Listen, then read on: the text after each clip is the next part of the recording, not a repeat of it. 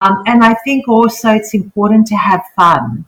Um, you've got to have fun along the way. It's got to be a pleasure. Every morning has to be, I really look forward to working on my business because without it, it becomes a chore. And when that happens, you lose interest and you miss the ball, you miss your opportunities, you're not going to grow. Hello, everyone. Welcome back to How She Did It. How She Did It is the first New Zealand based Chinese and English podcast exploring women's career, relationship, and life. It's my absolute honor to welcome today's guest. Anna Kiosis has more than 20 years experience in international development. She worked in India, Pakistan, Bangladesh, Nepal, and the war-torn Sri Lanka, establishing social enterprise businesses. This all set the scene for Anna to develop her own circular economy social enterprise model, which looks at environmental impacts and also social impacts of product on all world's people and her in-depth experience, knowledge, and passion led her to establish her own ethical cashmere business, Kashmiri. Hello, Anna. Would you like to say hello to my audience and introduce yourself a little bit? Oh, well, hello, Olivia. Thank you for inviting me, and thank you um, for everyone who's listening here today. It's an absolute pleasure. Um, so, uh, yeah, so my name is Anna Cusis, and um, I'm the founder of Kashmiri, um, which is all about um, ethical and sustainable cashmere that is made with love by our artisan weavers, um, who are mainly women, of course, in uh, Nepal, um, a country which has a lot of meaning for me. Um, when I first visited in 1999 um, as a international aid worker. Could you tell me more about your story in Nepal? Sure. Um, well, I I started off working as an international aid worker pretty much straight out of university in the early 90s um, when I was sent to Papua New Guinea um, by um, uh, an eye surgeon um, at the time who was living and working in Sydney. And he asked me to go to Papua New Guinea and to see his work um, on the ground. And to be honest, I really didn't know what I was in for. Um, but it was terribly exciting. I was 21 at the time and I boarded a flight from Sydney, landed in um, Port Moresby, and then we were flown up to Goroka up in the highlands. And um, when I landed there, they were conducting an eye clinic, which is basically setting up um, an eye clinic for a week where people from faraway villages would come that had eye problems to be seen by the doctor, the eye surgeon.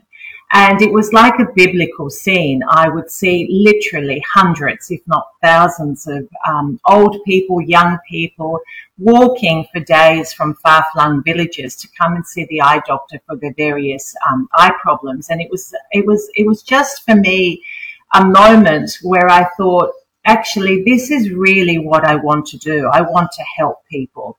And it was the realization that my nature suited this type of work. And so after that initial trip to Papua New Guinea, which was actually my first visit to a developing country, um, I thought this is actually what I want to do. And so from that moment on, I set about um, getting qualifications and obviously working in the field of international development, which was, you know, a, an exciting way to live but also quite confronting um, because the sheer amount of poverty in, in the world is, um, is huge.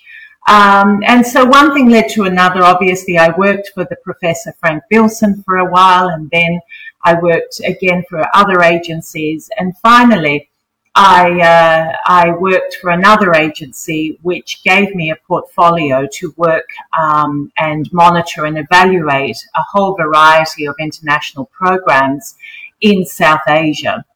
So, as you mentioned in your introduction, um, they were the countries of Pakistan, Bangladesh, Sri Lanka, um, India, but of course, it was also Nepal. And so in 1999, um, I remember this trip vividly. Um, I went up to, to Nepal and, um, you know, worked there for several months. And then right at the end, when all our work was finished, um, we came back to Kathmandu. And I had an appointment um, with an economics uh, professor at the time to go and visit the Fred Hollows intraocular lens factory. Um, and I was actually really interested in going because having lived in Sydney, I knew all about the great um, and late um, uh, Professor Frank, uh, Pr- Professor Fred Hollows. And um, I really wanted to see this intraocular lens factory. And of course, I walked in there and my husband was there. I met my husband on that trip. Um, so he was there in that meeting. And um, it became obvious a few hours later that it was he that had built the intraocular lens factory for the Fred Hollows Foundation, first in Africa five years earlier, and then in Nepal. Um, and not only did he build it and commission the factory, but he also invented um, the lathes and the machinery that made these special intraocular lenses that go into the eyes of um, patients who have cataract surgery. And now I believe that um, those lenses um, provide 10% of the world's market. So from Nepal and from Eritrea, um, they produce those lenses to the international market to world class standards. So that's how I met my husband. Um, so of course, Nepal has a, a, very special part in my heart. Um, yeah, so that's that's the first part of the story. So you mentioned that you met husband in Nepal. How did it happen? You're such a romantic, Olivia. Um, okay, so it, it was a it was quite a, a romantic it, it is quite a romantic story in the sense that I walked into the meeting and I saw Ray and you know I mean there's an age difference between Ray and I of 20 years and so my initial thought is well I didn't have any romantic thoughts at all um, but quite clearly Ray did. And so, um, what happened after that meeting? Obviously, we were shown around the, the laboratory, which was impressive in itself. Um, and then we were invited to, um, when I say we, it was me and the, my economics professor who was traveling with me. And there were a bunch of Eritreans there and a bunch of Australians. And we were invited by Ray to go up to um, a place called the Fort, um, which is in Nagarkot, um, about an hour's drive out of Kathmandu. And it's a very special place on a clear morning you could look out and see all the Mount Everest basically and all the Himalayas um, in their pure splendor. So Ray invited us to the fort and we went up there and um, and I remember I was shown to my to my room as part of this resort place and Ray just kind of gave me this letter um, and it didn't look like a letter. It was basically written on recycled paper and it was all haphazardly folded. And he just gave it me at the door and ran away. And I thought he was giving me things like, I don't know, contacts that, you know, based on our work. Anyway, cut a long story short, I eventually read the letter and it was written in the third person for the first two pages. And it was only by the third page mm-hmm. that it it moved from the third person to the first person. And that's when the penny dropped and I realized it was actually a love letter.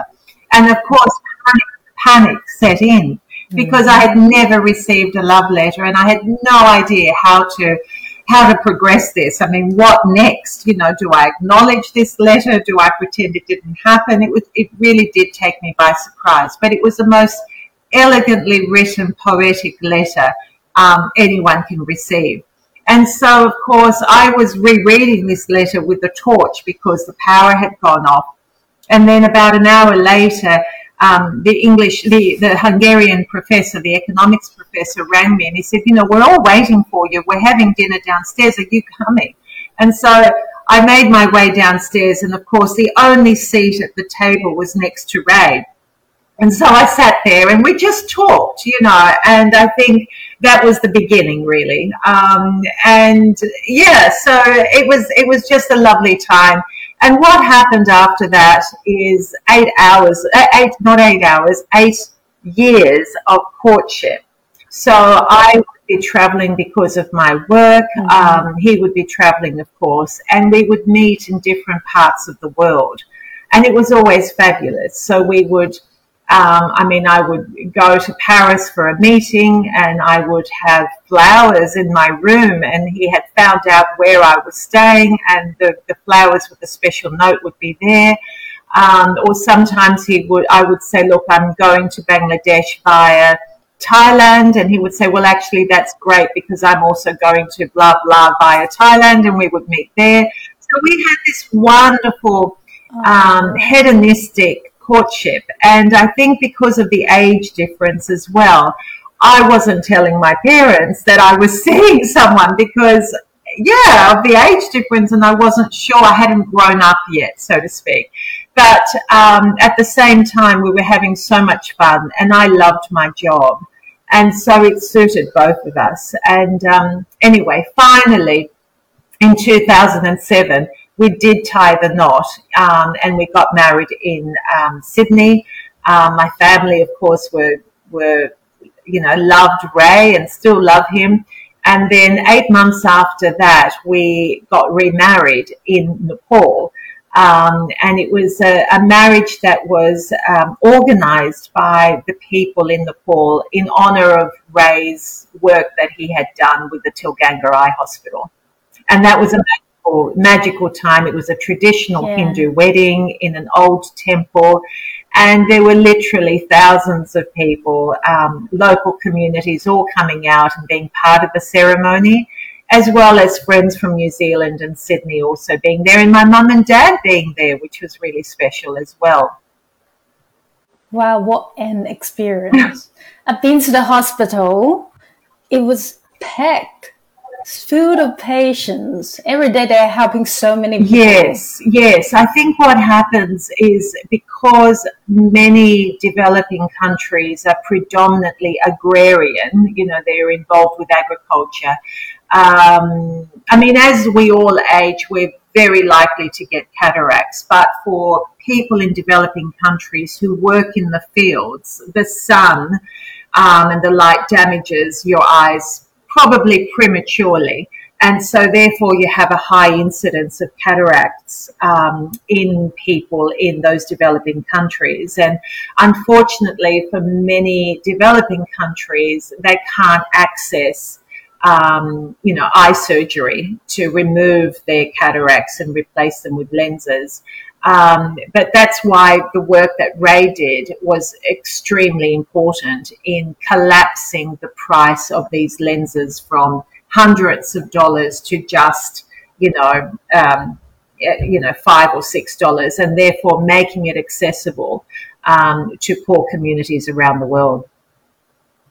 In um, Nepal, it's definitely very special for both you, Ray, and also me Nepal was actually my last trip before COVID. When they went to the Everest base camp, went to volunteer there. Nepal has another meaning for you. That's how your business started, isn't it? Yeah, that's right. So um, on that very same trip um, that I made to Nepal in 1999, um, I mean, you know, we were working hard, and um, on weekends, just for a bit of relaxation, I would walk through the back streets of Kathmandu. And um, and then I, I, I, literally stumbled across a little, um, I guess, a workshop or a studio, um, and it was full of women talking and laughing. And what what made me go in was that I saw um, all this beautiful cashmere in the most amazing colors, and they were all piled up to the ceiling. And then there was incense, incense burning, and women were chatting, and they were weaving on old hand looms. Um, and then I could hear the chanting from the, the Buddhist monastery um, uh, behind the studio. And I, I walked in there, and I was just, it was just like being in a, I don't know, it was just mesmerizing. And I went there and I started talking to these women and they talked to me about their lives. They showed me how they spin the cashmere wool um, that came from the Himalayas. Um, they showed me their old ancient art of weaving in different patterns, and I would revisit them for several weekends after that. And of course, I bought lots and lots of cashmere to bring back to Sydney and gift my friends. And the first, um, the first, one of the ones that I bought was this rich Tibetan cashmere shawl. And um, and like I said, you know, I bought that in 1999, and I have it's it's it's been with me since then, and I have worn it everywhere. Um, I wore it on planes going off to different parts of the world. Um, I would wear, wear it out. I would go to obviously tea plantations in Sri Lanka where it was nice and cool and I would wear my shawl. And so every time I look at this shawl, I'm reminded of all those adventures that I had. And eventually, when I married Ray and I moved to Auckland in New Zealand, I brought the red cashmere with me. And when my firstborn Amelia was born, she was born in September where it was still cold, I would wrap her in my um, Tibetan red shawl. And so it, it has all these beautiful memories for me. And so last year, during that first lockdown in March and, you know, lots of time on my hands. And I was cleaning out my wardrobe and decluttering. And I saw there was one drawer that I have, which has all my cashmere shawls that I had bought from these women. And I was just reminded of how wonderful that trip was in 1999 and how wonderful those women were.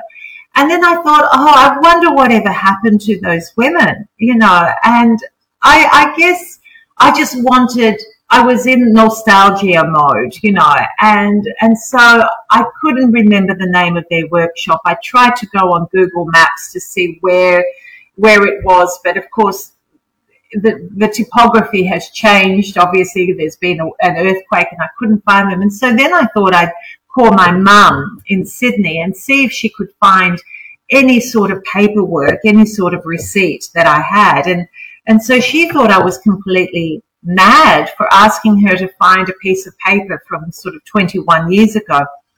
Anyway, because um, she throws everything away, you see. My mother is a minimalist. Anyway, to cut a long story short, two days later, she calls me and she goes, Oh, you know, here's a receipt. And I found it and, and, and scanned it for me.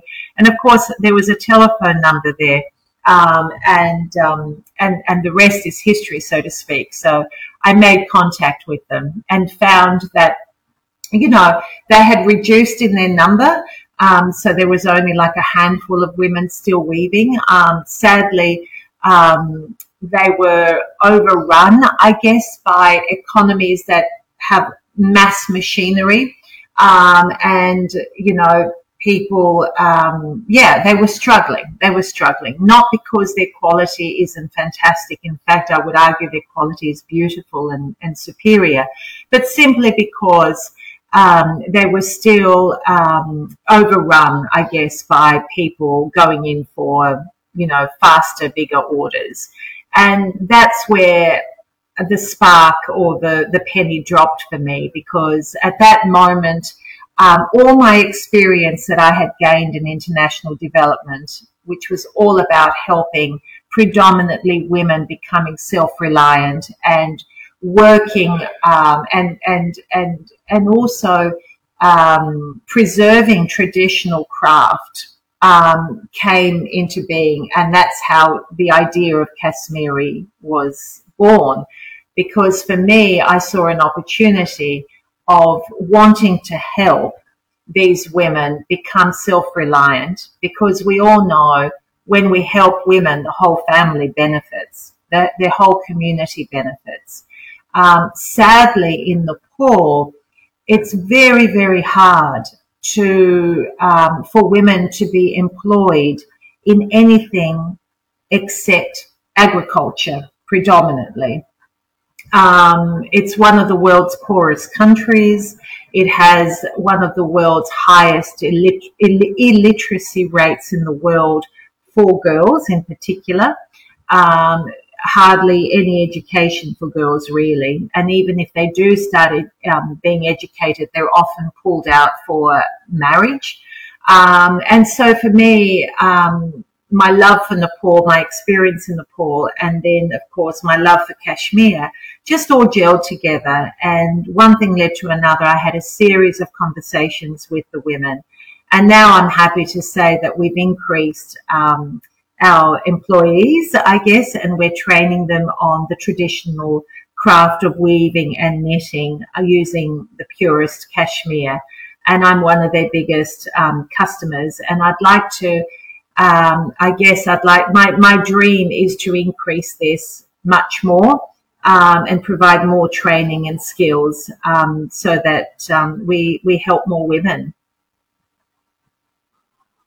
That's wonderful you talk about the uh, circular circular economy model. Could you please tell us more about how this? Yeah, I mean, I think when um, you know when we look at the definition of a circular economy, it's predominantly about the environment. You know, so everything that we produce should be environmentally safe and, you know, not destroy the environment any more than it has. And whilst I take that on board, absolutely, I believe um, a true circular economy should have the people in the center.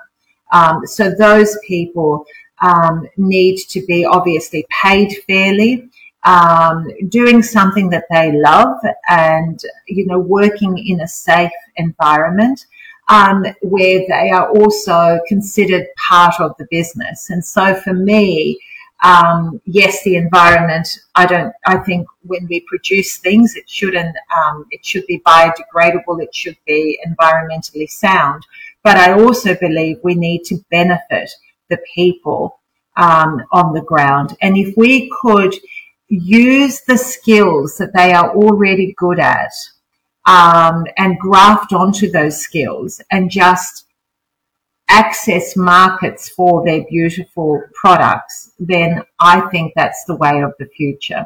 So for me, I don't, um, whilst of course you're in business to make money, I think you should also be in business to do good. Otherwise, don't do it. Um, I'm not interested in making another water bottle. Um, I'm not interested in fast fashion um, or or anything like that. I think if you're going to start a business in 2022 and beyond, it needs to be good for the planet and good for the people. They've been helping uh, helping businesses to establish their social enterprises in developing countries. So now, finally, you have your own business if you compare these two experiences, what are the differences and how's these two years been? Yeah, I mean, life's a journey, really, isn't it? And and I think it's it's a funny thing. I mean, I think why have I started a business now in my fifties? Um, you could say um, you could say it's just the right time for me um, because I've had all these this experience, I've had the insights, um, and now is the right time. And um, you know, I mean, I, I think. Yeah, it, all roads have led to this for me because, as I mentioned, you know, I was working as an international aid aid, aid um, consultant, and I was really exposed to everything. Um, I mean, everything acute poverty, slums in India, um, environmental degradation in, in um, Bangladesh. And one thing that always struck me when I was working in these developing countries was people didn't really want charity. They wanted self determination, they wanted to be self reliant. But sadly, um, they didn't have access to information and knowledge. Um, they didn't have access to the internet when I was working there. They didn't have access to international markets and what those international markets, what the trends were. And so they were totally disadvantaged. And one thing that struck me when I was working in these countries was the amazing talent that actually existed. I mean, you know, um, Pakistan produces the most beautiful embroidery and the most beautiful prints, and there's gorgeous silk um, that's made in um, in Bangladesh. You know, they have all these mulberry trees and and you know um, uh, beautiful silkworm farms. Um, so there was amazing talent and another example would be um, I was obviously working in war torn Sri Lanka for a really long time. And what I realized back then was, you know, Sri Lanka is, is, is, is a spice island. It has cinnamon and cardamom and it's just, it's just so aromatic. And I came up with the idea quite separately from my, after I had finished with all my international aid work, I set up my own um, uh, business, I guess, um, whereby I saw the opportunity in Sri Lanka. They were growing lemongrass and they were they were growing, you know, cinnamon. Um, but I saw the opportunity to convert that raw material into um, an essential oil, essential oils that are used for both perfumes, for soaps, lotions, even clean, even cleaning um, products. And what I did is I raised quite a bit of money in Australia at the time. And we built, well, we were planning on building a um, steam distillation um, essential oil manufacturing plant in Sri Lanka. Um, and I went so far as um, working with the consulate in Sydney and also the government, of course, in Sri Lanka. And they gave me land to build the factory and we were all set to go. And then finally they said, actually, um, we only want Sinhalese um, people to work in this factory. Um, and then the penny dropped that I couldn't do that. Um, you know, in, in Sri Lanka, the whole reason for the ethnic war was the tensions between the Sinhalese and the Tamils. And so I knew, for me, I wanted a, an essential oil manufacturing plant that would actually be an example of reconciliation and have both ethnicities work there. But that wasn't to be. And I knew then I had to walk away, sadly and take my project idea to another country, which of course was Nepal. So that was another, re, you know, all roads lead to Nepal sometimes, but I, we, um, we were successful in establishing um, quite a rural um, essential oil manufacturing plant um, in, in the, in, in further out from Chitwan in Nepal, and um, and so they were converting the local community there were converting lemongrass, you know, having their lemongrass weighed, being paid for it, and then converting that lemongrass into this beautiful pure um, essential oil. And we would provide access to international markets like India, for example, even that uses and manufactures a lot of house household cleaning um, uh, goods. So that I'm happy to say is now in the hands of the local community. But it's seeing those opportunities. It's seeing, okay, what, what skills, what resources do these local communities have? Because it's very hard to, to introduce something foreign. Um, it's a longer road to success. But if you can graft onto something that they're already doing and they know because it's been passed down through generations and they are so skilled at it and so dedicated to their skill. If you can graft onto that, but then provide all the other elements that they don't have, then I think, you know, you have a successful business. And so in many ways, all that experience, expo- you know, has led me to Kashmiri. Um, that's why I was reminded of these women and their beautiful craft and, and how they do this is just, you know, weaving and knitting is just amazing. Um, and everything is handmade to perfection. Um, and so for me, it's about grafting onto what they're already doing, um, but obviously, you know, providing world class um, cashmere to um, to customers around the world and and telling the story. It's a good thing. Now, the other thing um, I, I, plan to do is um, obviously with every cashmere item that I sell, a, a portion um, goes to a girl's education in Nepal. And so I'm working on how that um, how that happens.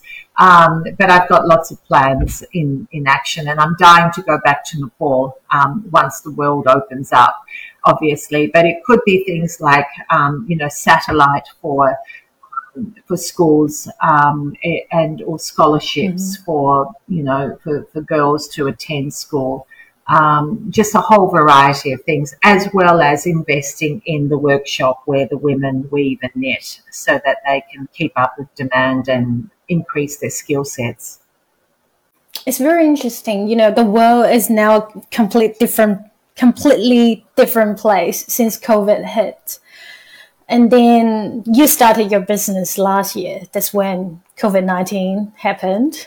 So, what has it done to your business? Why did you choose last year to start your businesses? I think, like Ray, we're always up for a challenge. Um, either that or we're completely insane. Um, I think probably both, to be quite honest. We're both great adventurers. Um, and when someone says it's impossible, we that's when we're more determined to prove them wrong. Um, and that's indeed what happened to Ray. I mean, when he went to Eritrea, um, because Fred Hollows said, look, you need to go to Eritrea and um, basically, you know, see what you can do. But I want, I want, you know, us to build an intraocular lens factory. And of course, Ray had never been to Eritrea. He goes there and the whole country is munted. I mean, they were in a war for decades. And there was not even a bag of cement or a bag of nails. Most of the men had unfortunately died, so skilled labor was very hard to find. No building materials in sight. And you would, you know, your initial um, response when you land in a country like that is that it's impossible. It would be impossible to build, a, a, a you know, um, a world class intraocular lens factory. Um, but what Ray did was he saw that these people had a spark and he saw the devastation that was there. And so he lined up, um, you know, for the only landline that was available in Asmara at the time. He lined up, he got on the phone and he rang Fred and, and he said, look, it's going to be impossible, but we're going to do it anyway. And he did. And so I think that's probably why I've been attracted to Ray as well, because, and maybe after knowing him for 21, 22 years, maybe that has obviously influenced me. I would also have to say that my father has influenced me. Um, maybe not um, intentionally, but he has, um, because he's also a pioneer. I mean, he he came to Australia, um, he literally jumped ship as an illegal um, person, I guess, um, from a cargo ship that he was working at the age of 17, and now he's 80. Um, but he had he had built a successful business. Um, for him, you know, hardly any education, hardly any English. He landed in Albany, or he jumped ship in Albany in Western Australia and made his way over a course of five years to Sydney. Um, where I was born. Um, and he always um, would try. He would always put himself out there and take a chance. And that has made all the difference. And somehow, between my father and Ray, and my experiences in developing countries where, you know, I was in quite difficult situations in the war zones, but I never panicked. I never thought I wasn't going to survive, you know, and I think all of that has made me into a great adventurer. And so getting back to the point, yes, you know, 2020 in the middle of a pandemic, and I think let's start a business. Um, because at that time it all just made sense for me. I was at a point where I was ready to do something um, for myself that was meaningful, and, and I was ready to take that challenge, and I was secure enough.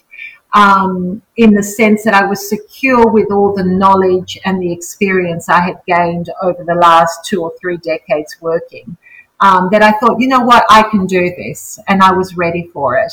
Um, now, if I had done a business plan, which I encourage people to do, but if I had done a business plan and worked out all the tax implications and, and all my cogs and you know, my cost of goods. And maybe I would have said, oh, you know, this is all too hard. But I didn't do any of that. I just went with the heart and I worked backwards from that. And thankfully, um, it's still a very, very viable business and um, I have great plans for it. So, my advice to anyone is if it feels right, go for it. But always do something that is good for the planet, good for people. Um, and, um, you know, if it feels right and it's something that you absolutely love, then do it um, because you will find ways. You will never have all the answers when you start off. You will never have all the information when you start off, but you just do it step by step and do it cautiously. Um, and I think then you'll, you'll, you know, you will succeed, but you've got to have mm-hmm. that passion. What are the biggest challenges in the last two years? Sort out you know the supplier sort out your social media account sort out your distribution channel and you have actually have a few offline events so partnerships with other retailers. There's so many things to consider. So what are the challenges along the way? Yeah. There are a lot of things to consider. Um, what I did right from the beginning is to keep the model very simple. Um, and so, I mean, I, you know, we have these mm-hmm. beautiful sort of um, shawls and wraps and ponchos and robes and scarves. And the common denominator with that product mm-hmm. line is that there's no real sizing. And so you can, you can buy it online without worrying, oh my God, will this fit? Um, you will buy it online for yourself or in person for yourself, or and it makes a perfect gift. And so, for me, at this stage, it's keeping it simple, not having too many SKUs, um, but keeping the model very, very um, small. Because I think the biggest danger a lot of businesses have is that they start with so many products. Um, and that's really that's really hard when you invest all your money in inventory. I think that's that's a that could kill a business before it, it, it starts.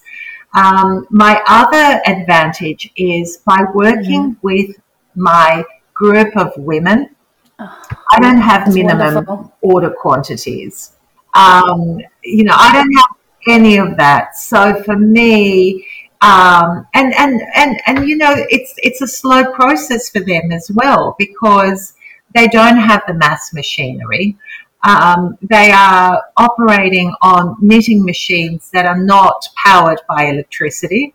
Uh, they're manual knitting machines. Um, the weave, the the woven scarves, they're all on traditional hand looms. So a scarf that has an intricate pattern could take two days um, to make. And so it suits them and it suits me. Um, so from the supply point of view, I have this amazing rapport um, with the women and I'm alongside them. Um, and I don't have the, the constraints um, of those minimum order quantities where I would have to order a hundred in the same color. Um, so that's that's a big big advantage for me. Um, in terms of um, you know, cashmere mm. is such a tactile product. You know, when you even if you were not um, thinking about owning cashmere once someone feels it, um, I have an 80% conversion rate. Um, and so I think um, for me, when I've started, when, you know, in starting um, Kashmiri, it was really, really important to have events and, and they don't have to be big events, but they have, they, they were, you know, hosting lunches where I could showcase the product, but more importantly, tell the story of Kashmiri, of who makes it, why I'm in this business. And I think once you tell the story and people feel the product, that's when you really get a good brand awareness. Um, and, and so that's been my strategy is to have as many face to face scenarios where I talk to women, show them how, or men, show them how it's worn, tell them about the product and the women that make it and the story behind it. Yeah. Sadly, COVID, of course, has limited our ability to have that close contact. And that has been one of the big, um, you know, I guess uh, it's just a hurdle. Um, so, but what that has meant for me is that I am now working mm-hmm. towards being more digital and up my digital presence. And so I'm working on, you know, a website that is not only New Zealand based, but is also Australian based, um, you know, expanding my market really. Um, and, and also sharing stories online, you know, with my website, for example. So that's all in train at the moment, and of course the social media. So I'm expe- I'm I'm hoping that by the end of January this will all come to pass, and my new website will be up, and you know a new product line, and new stories, and new sort of social media mm-hmm. platforms. So I've used this time of lockdown uh, that we've had here in Auckland mm-hmm. for the mm-hmm. last four months. I've lost count. Um, to really focus on that element of my business, um, which takes time to develop, but to really digitalize more and share more stories. So I'm, yeah, I've worked a lot in the last three months in writing content and hopefully going live with all mm-hmm. of that at the end of January. But having said all of that, um, I will still continue um, to do those you know, face to face events, providing that it's safe to do so, because I think that's key. Um, I mean, you know, of course, people are buying online more and more, but I still believe the old fashioned way of, you know, presenting your product, talking about it face to face is really is is is a good thing. Yeah, and people want to touch it, want to feel it. Yeah.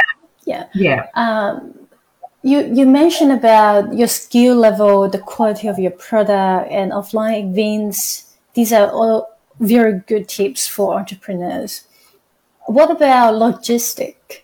Because in COVID, that's probably the the part that was which was hugely impacted by the pandemic. How did you deliver the, your product from Nepal to New Zealand and not being affected? Yeah, I mean, I think that's where planning needs to take place. Um, I, again, I'm lucky that my group of women really, I'm their key customer. And so I'm lucky in that respect that I don't have, they're not, um, how can I say this? They're not overwhelmed by a whole range of other people. And I'm just sort of another buyer. So from that, you know, so they are a huge part of my business. And that's why I want to reinvest in their capacity down the track. Um, um, and that's my, that's where I, I want to head to sort of reinvest, work with them on different designs. Um, yeah, so that's, that's one good thing that I have a very direct relationship with my, with, with the women um, a, an open dialogue, and I'm their key buyer. So that's a good thing. Yeah. Um, the other thing is, we uh, sadly Nepal was impacted by COVID, of course, as well, and they um, the women had to close um, for a long period of time, actually, um, uh, this year um, from, I believe they were closed in April, May, and June, and possibly July as well. Thankfully for me, mm-hmm. I had enough stock to pull me through. Um, but what I did is that a certain percent of my profits, you know, went back so that we could keep paying the women um, so they they because the other thing is in there's no social security in Nepal, as you know, Olivia. You've travelled widely widely in Nepal, and you know the level of poverty. And there is no wage subsidy. There is no there are no other business funds, you know, um, for people in Nepal. And so for me, it was really important to make sure the women continued to be paid the same amount of money that they had been paid all along so that they could, yeah, support their families. Um, and also, got to remember there was a lot of training, a lot of skills that these women have, and you don't want to lose them. And so for me, it was important that whatever I sold, um, sometimes I had to forego the profit so that they could actually have their salaries taken care of or their wage taken care of. So that was, you know, it, it, it's a tricky thing because, you know, you're setting up a business and then COVID hits or you're, you've set up a business during COVID times. But I think in the long run, we always have to look at the long run. Um, it will be better all round. So yes, my, my philosophy is that there will always be challenges in the business but you have to do what's right at that particular time and yeah. just jump over that hurdle. Don't always look at, oh my God, I've got to make a profit. Just think of the long game because without this wonderful supplier, I won't have a business. And so you've got to look after each other. And that's really the key, I think, to business. You've got to look after each other. Um, and, and, and, you know, give more than what you think um, you know, give give a little bit more basically, um, because long term gain mm. is um, yeah is, is is going to be all right. So. Um, that's my they were my two key challenges in the sense of not so much supply uh, certainly I had to support the women there, um, knowing that they had no other alternative. Um, so, yeah, that was important. Mm-hmm. This is so wisely said the long term gain is yeah. more important than short term. Yeah, because I mean, if we, if I, if you know, if those women couldn't return or you know didn't have the money or whatever, I mean, I've got nothing. Um, and I can't travel. I mean, you've got nothing. So they are the key to my success. Absolutely the key to my success many people have stereotypes about cashmere. They they think that you only wear cashmere in winters. And now New Zealand is get you know turning to summer. So what's next for you? What is your strategy?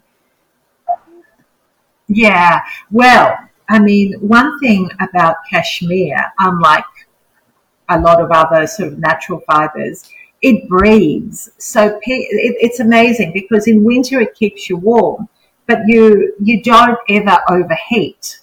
Um, so because it's so light and fine, it's totally breathable, and so you don't sweat in cashmere. Um, and so for you know, one of the um, plans I have at the moment in train is I'm actually making these beautiful camisoles.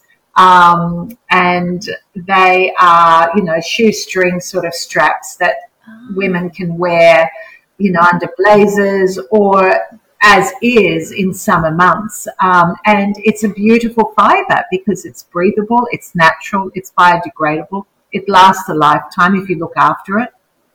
And so for me, um, you know, I'm slowly expanding the range, but very, very carefully.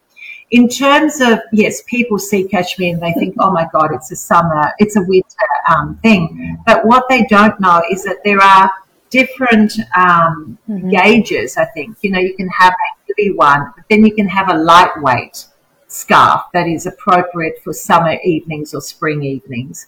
Um, the other thing about it, of course, is that it's a beautiful gift to mm-hmm. give to someone and it will last a lifetime. Now, I've always traveled with a shawl on a plane because, you know, it's often very cold on the plane and you just use it, it doubles up as a blanket.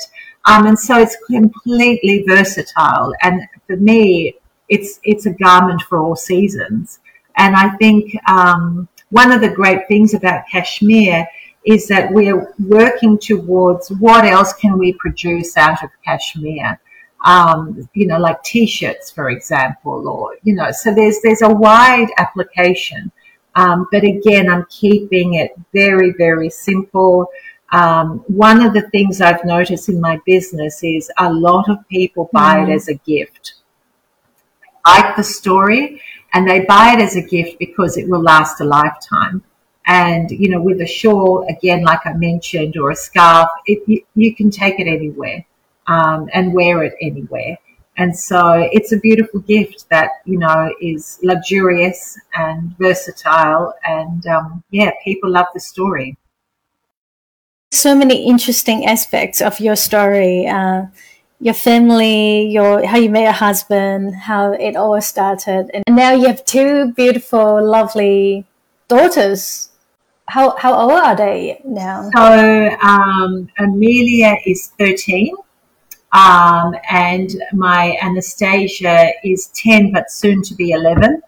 Um, so they, they've grown up, you know, they were born in New Zealand. Um, and um, yeah, they're kind of twins now. Twins. That's the, that's the, you know, so they're, they're, they're gorgeous. I mean, um, you know, they're, they're lucky in the sense that um, both Ray and I work from home. We've always worked from home, really, um, not just now in COVID um, times. But I think almost by osmosis, the girls um, you know, they they breathe in our vocabulary and they see what we're doing and they attain knowledge just by being around us. And so yeah. for us, for Ray and I, our business is also I mean, we yeah, because we work from home, it's sort of um, it's not separated. I, I know people. It's part of their life. It's part of their life. So often I might say, "Hey, girls, we need to go here because I need to take photographs with you know these models or whatever," and they'll come along and they'll offer their opinion. Or if I'm doing something online, my eldest Amelia is an absolute whiz in coding and anything technical, and so she's my wing woman um, because I was born in an era where there was no technology. I mean, I remember when I was at university, I was still writing my essays, you know, I wasn't typing them out. And so um, I looked to her for advice, and, and, you know, she's there doing Photoshop and all sorts of, you know, applications. She's an absolute whiz. And my, yeah. only, my only credit um, is that I, I guess perhaps I had the foresight, I'm not sure, but when she was five, I started enrolling her into coding um, school holiday programs, and that's really paid off. And of course, she's had she's she's got an interest in it, and um, yeah, so that's paid off. Um, I have to say. So I'm using all her skills. that's wonderful. Both of you are you and Ray are both super entrepreneurial, and then what what is the impact on your children? Um, well, I don't know. I mean, one thing we do know is we encourage them to do what they what they love, and we'll encourage them to be great adventurers. And even, you know, it's a case like our youngest daughter, Anastasia, just came up the other day, and she said, you know, I want to make a dog shampoo, and you know, perhaps sensible parents would say, "Oh dear, you know, oh yes, we'll we'll do it. We'll, you know, yes, now go along and play and do something else." Ray kind of said, "Yeah, that's a great idea. Let's go down to the lab, which was our garage. Let's go down to the lab and, and let's just start, you know, experimenting with some formulations. I've got product down there." And so before you know, before we knew it, we had a formula, we had a scent we had a, you know, and she's printing out labels and we're looking at packaging. And so we've developed this dog shampoo, which mm-hmm. again is made out of natural products. Um, you only use a little bit of and it lathers up and goes into the skin under the fur of the dog. I mean, you know, and we looked at logos and names for her for her dog shampoo. And so she was very much part of the process. And there she was with a funnel and she was you know, um, filling up these bottles and labeling the bottles. And we went to a pet shop to look at the price range and look at our competition. And so, and here she is, she's 10, but she, um, she, you know, by engaging with them, um, you know, it's, it's probably yes. the best education we could give them. Um, my other daughter, Amelia, has had a whole variety of ideas, and we've worked through all of those. And um, lately because um, she's a she's a prolific reader as well, um, as well as a great scientist and a great sort of coder. Um, but she's now developed her own um, blog, which is um, called Amelia's Book Stack. And it's all about reviewing books that she's reading and, you know, giving them a rating and, and she writes like an angel, you know, and so we've, you know, we've encouraged her to do that and, um, and she's, you know, done a logo and she's done her first blog and she's um, bought a domain name. And so, yeah, it's involving them. It's basically just like I do with grafting onto the skill sets of the women in the core. It's once they have an interest um, and, it, you know, they come to you and they say, I've got this idea. I just think, go for it um, let's just do it. Let's just go for it. And um, because you never know where that might lead. One thing's mm-hmm. for sure, they learn along the way. And knowledge, like I mentioned, knowledge is key. And so getting back to Kashmiri, I went in being very brave and I was brave because by by now I've, I've attained this knowledge and I think okay mm-hmm. I can do this I can do this you know whereas maybe earlier on, perhaps I wasn't, I just wasn't the right time. I didn't feel confident enough to do it. Mm-hmm. But that was my, my story, you know. So I don't think age should stop you by no, by no means. Um, but I think if you've got an idea, um, and it's again good for the planet and good for the people, then I think just go for it. And if there are obstacles on the way, it's amazing how we can o- overcome those obstacles. We find ways. As long as the passion is there, you'll find a way. But always think of the long term gain, the long term. Yeah. I'm sure my audience will find this very, very helpful. So, is, is there anything else you would like to suggest female entrepreneurs for those who just started, even or for those who would like to become an entrepreneur but don't know where to start? Yeah, I well, I, I would have to say is reach out um, and talk to people and connect with people because I think you know we can't you know I know it's hard during COVID in this COVID world, but it's people power. You know, you've got to connect with people because it's those connections that get you to the next place and the next the next thing along. And so reach out, talk to as many people as possible. Um, always have your product in your bag because you just never know. You might be in a special place and you're talking to someone, but if you've got your product in your bag, you can show them and, and tell them your story. Um, so I think, yes, reaching out, talking to people because we're not all living in silos. Um, and I think also it's important to have fun. Um, you've got to have fun along the way. It's got to be a pleasure.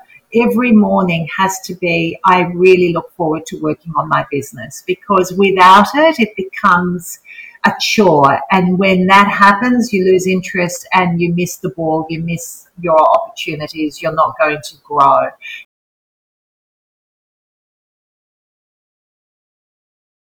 So have fun in what you're doing. Be passionate about what you're doing. Um, and as I've said before, I just start a business that's good for people, that's doing some good. Because don't do another Me Too just to make the money.